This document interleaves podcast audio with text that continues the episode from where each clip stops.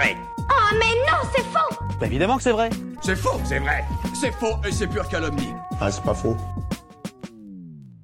Est-ce que c'est vrai que boire avec une paille rend sous plus vite? Grande question ça. On le sait, pour sa santé, mieux vaut consommer l'alcool avec modération. Mais est-ce que c'est juste une affaire de quantité ou est-ce que la façon de boire sa bière ou son morito joue aussi sur les effets de la boisson sur le corps? On va voir ce que dit la science à ce sujet. Si tu as soif, tu bois. Pour commencer, intéressons-nous au pourquoi du comment de cette croyance. Pourquoi les pailles nous rendraient ivres plus rapidement? Eh bien, il y a deux théories. Une qui est assez logique, vous allez voir, et une autre qui est un peu plus complexe, mais qui vaut le détour. Mais je veux surtout pas le savoir. Ah ben si, c'est quand même le but de cet épisode. Commençons par une petite expérience que vous pouvez tester chez vous. Si vous remplissez deux verres d'eau et que vous buvez l'un d'eux à la paille et l'autre normalement, au verre, la première théorie prédit que vous ne mettrez pas le même temps à consommer le même volume de liquide. En gros, on aurait tendance à boire plus vite à la paille. Et donc, siroter un petit morito bien frais à la paille aurait tendance à nous rendre ivres plus vite. C'est complètement logique. C'est d'ailleurs peut-être pour ça qu'on boit avec des pailles parfois. C'est pratique, c'est festif et puis on boit plus vite. Sauf que ben, les seuls articles qui affirment qu'on boit plus vite à la paille sont ceux qui parlent justement de cette question d'alcool. En fait, difficile de trouver un article scientifique qui confirme qu'on boit effectivement plus rapidement qu'au verre, même si ça pourrait sembler intuitif en effet. Remarquez, ça se tient. Hein bah oui, ça se tient, mais en science, on s'appuie sur des observations mesurables et reproductibles. Donc c'est un peu léger pour formuler un principe universel. La deuxième théorie est basée sur un principe physique. La paille est un tube et plongée dans un liquide, elle crée un vide, donc un endroit dépourvu d'oxygène. Seul le liquide voyage du verre à notre bouche. Et justement, la sensation d'ivresse proviendrait notamment, mais pas que, d'un manque d'oxygène. Même s'il n'y a pas de vrai consensus scientifique à ce sujet, certaines études suggèrent que la consommation d'alcool perturberait le transport de l'oxygène dans le sang. C'est pour ça qu'on aurait parfois la tête qui tourne quand on a un peu trop bu. D'ailleurs, c'est généralement à ce moment-là qu'il faut s'arrêter de boire, à moins que vous ne teniez particulièrement à finir la tête dans la cuvette ou au mieux à devenir complètement ingérable. Des trucs pas cool, quoi. L'alcool, c'est pas cool. Bah non, enfin, il faut faire attention, quoi. Enfin bref, évidemment, il n'y a pas que le manque d'oxygène qui joue, mais aussi l'éthanol, la molécule contenue dans l'alcool qui est responsable de l'effet de ce genre de boisson. Mais le fait est que si on rajoute cette histoire de manque d'oxygène, c'est le combo gagnant. En plus de ça, lorsqu'on boit à la paille, le vide créé a pour effet de réduire le point d'ébullition de l'alcool. Et ça, qu'est-ce que ça fait à votre avis? Plus de vapeur. Exactement, dans le mille. À cause de ça, des vapeurs d'alcool se dégagent et seront par la suite inhalées par le consommateur. Et devinez où elles vont? Dans nos poumons, donc elles sont bien plus vite en contact avec notre sang. Donc en gros, la paille augmenterait l'efficacité d'absorption de l'alcool dans votre corps. Oh, tout de même, hein. ça c'est fort. Hein. Ouais, c'est fort, mais bon, ça ce sont des théories, des hypothèses qui n'ont jamais été prouvées scientifiquement. Alors dans la pratique, ça donne quoi?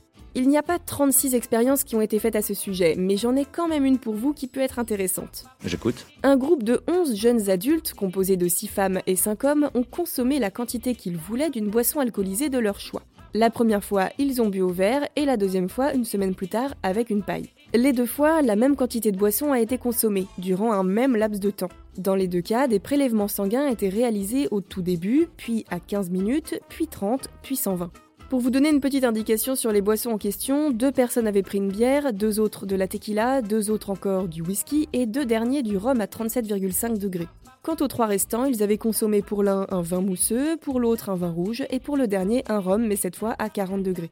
Alors même si cette énumération fait un peu tourner la tête, il est important de la noter parce que ces données ont une incidence directe sur le taux d'alcoolémie de chacun des protagonistes. Par exemple, si on prend les personnes qui avaient bu une boisson avec un seuil élevé d'alcool comme le rhum, elles avaient un taux d'alcoolémie beaucoup plus élevé entre 15 et 30 minutes en ayant bu avec la paille que lorsqu'elles avaient bu de manière traditionnelle avec un simple verre. Après 120 minutes, la moitié d'entre elles avaient encore un taux élevé alors que les autres avaient un résultat à peu près similaire à la consommation normale avec un verre. Un petit whisky? Bah non, ça fausserait toutes les données. Bon, donc en conclusion, les personnes qui ont bu une boisson à pourcentage d'alcool élevé ont eu un taux d'alcoolémie plus important en buvant avec une paille qu'avec un verre. Alors que pour ceux qui ont bu de la bière ou du vin, le taux d'alcoolémie était le même, peu importe le mode de consommation.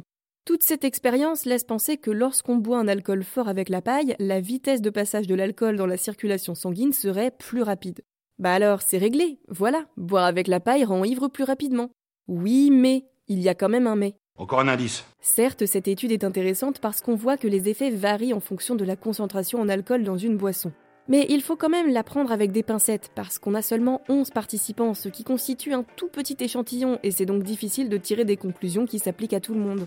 C'est une démonstration intéressante mais il faudrait plus d'études pour confirmer ces résultats. La réalité, c'est qu'au final, dans l'ensemble, les scientifiques s'accordent à dire que plusieurs facteurs déterminent la vitesse à laquelle une personne va s'enivrer. Premièrement, et c'est assez logique, le pourcentage d'alcool que l'on trouve dans la dite boisson. Plus il va être élevé, et plus la sensation d'ivresse arrivera vite. Il en est de même pour la quantité d'alcool que vous ingurgitez, ainsi que pour votre vitesse de consommation. Je ne bois pas d'alcool, merci.